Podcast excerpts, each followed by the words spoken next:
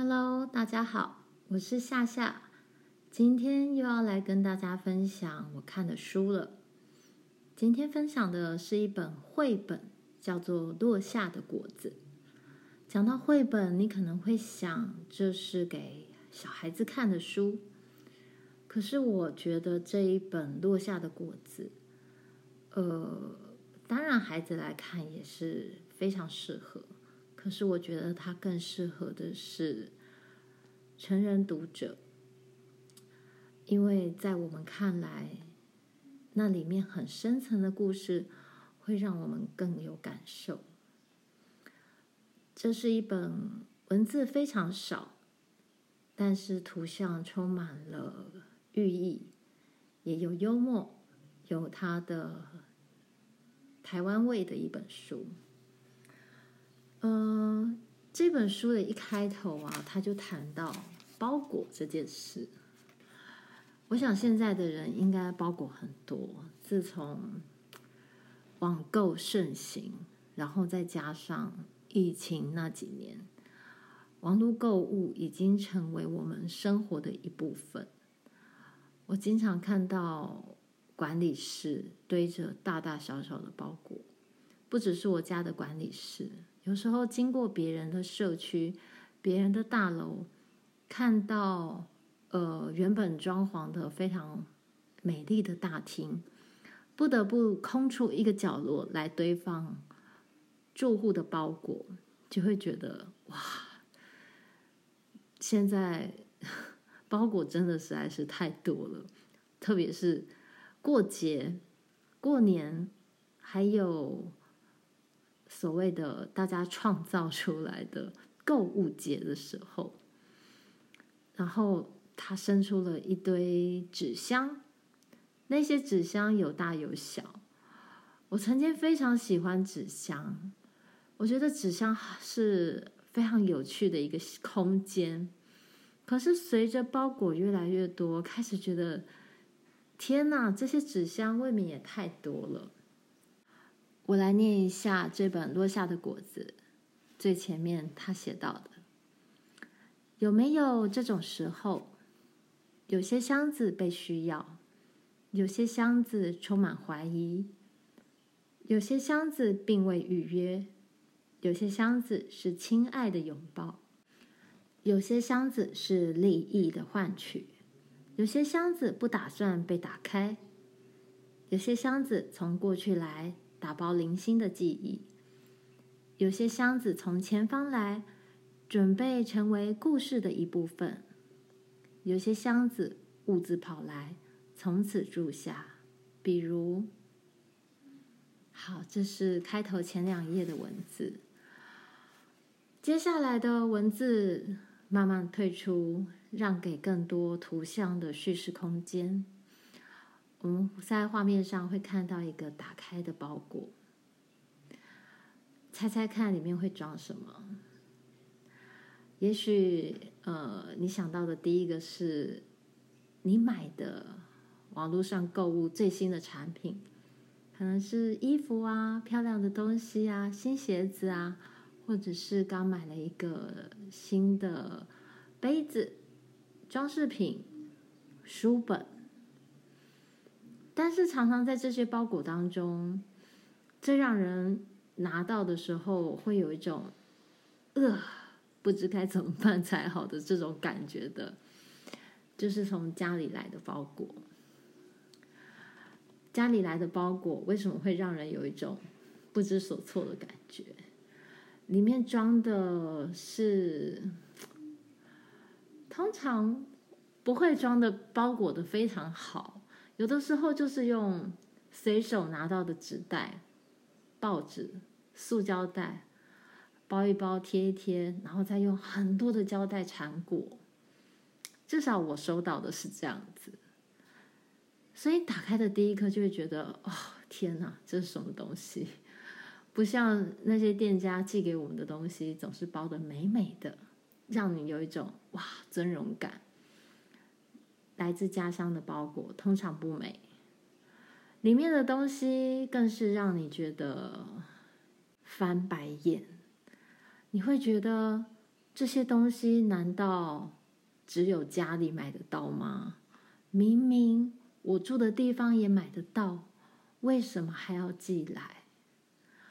我记得像有一次，我爸爸来台北看我，然后提了一袋的橘子，我姐就打电话来跟我说，台北又不是没卖橘子，她干嘛要从高雄买了提上来？又或者像我这几年，公公婆婆他们从呃新竹来看我们的时候，常常也是大包小包的，买了好多好吃的好玩的要来给我的小孩。后来我们都叮咛他们，千万不要再买了。可是不管我们叮咛多少次，他们手上永远都是大包小包。然后，事实上，那些东西就在我家楼下的全联就可以买到了。后来，我先生换了一个方式，告诉他们：“你们可以到了台北，到了楼下的全联，再买东西提上楼，不要再从新竹搭着高铁，又转捷运，然后一路从捷运站走来我们家。”然后拿了那一些这么重的东西，特别是他们年纪越来越大，那么你就可以猜到我要说的这本落下的果实，打开来的包裹里面装了什么？这些来自家乡的东西，寄到远方的孩子的手中。通常这时候的我们，也许是一个人住。租着房子，或者跟自己的同学、朋友，甚至是不认识的人一起合租在一个小小的房间。然后这个包裹一打开，就好像代替了你的家人，好像是你的家的一个缩影，在这个箱子里面来到你的眼前。不管你喜不喜欢，不管你愿不愿意，也许那个味道。是那些食物是你曾经喜欢过的，可是你现在长大了，你见多识广了，你开始觉得这个东西也还好吧，没有这么好吃了。可是家里的人，他们的记忆还停留在你刚离开的那个时候，他们不知道你这几年经历了什么，所以。你已经不再那么喜欢过去的那些东西，而这一本绘本，它用了大量的，呃，我觉得是图像跟照片的交错来呈现。其中那一个落下的果子，就是在台湾，呃，我们常常吃到，也是我非常喜欢吃的橘子。从它的故事图像可以看到说。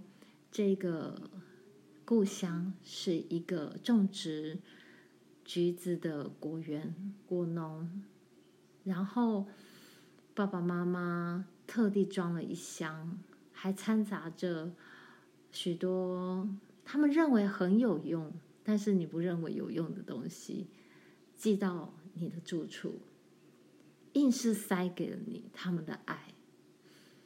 哇，这种感觉，我其实那时候呃第一次看到稿件的时候，就觉得想哭了。我就想到以前啊，我爸爸妈妈也会寄家里的东西，但我们家不是种水果，他们会寄什么呢？他们寄水饺，因为他们呃非常重视包水饺这件事。我我爸爸从来不吃。外面卖的水饺，他只吃自己包的水饺，所以他理所当然认为那个是最好的东西。我是离开家上大学毕业以后，在台北我才第一次吃到外面的水饺。我觉得外面的水饺很好吃，因为很有味道。家里的食物没有这么有味道，可是。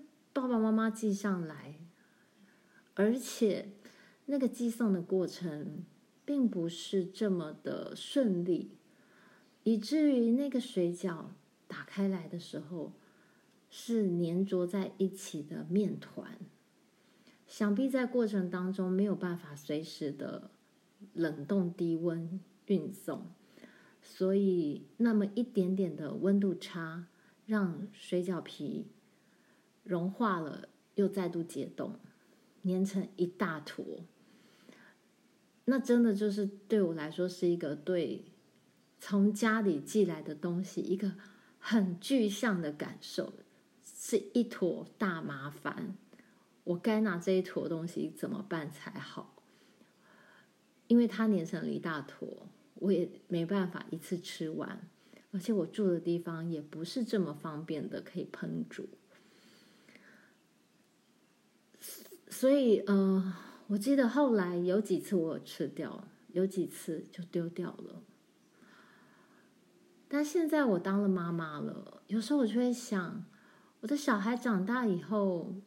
他还会想吃我做的东西吗？就像这个落下的果实里面，一辈子住在果园里，在果园里长大的孩子，他还会喜欢吃橘子吗？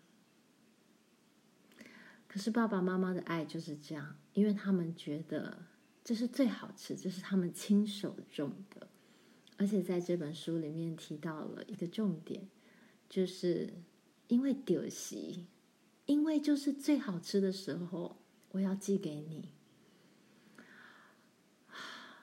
然后最后这本书也留下这个伏笔。其实那个心情就像我刚刚自己分享我的经验一样。当有一天我不再收到家里来的包裹，我开始会想，有一天我会寄出什么样的包裹？那个包裹会被开心的收下吗？还是勉为其难的收下？我不知道，但我想我一定还是会成为寄出那个包裹的人。而我们每一个人，就好像从那一棵茁壮的树上落下来的果实，我们到了不同的地方生根发芽。也长出了我们自己的果实，这是属于一个游子的故事，也是属于一个家的故事、爱的故事。今天介绍的这一本是《落下的果实》，由大宽文化出版，文字是英安郎，应该念的没错吧？南仔人。他是写这样子，但我想应该是用台语来念比较对。然后图片是由王莹颖所完成的作品，推荐给大家。那么就下次再见喽，拜拜。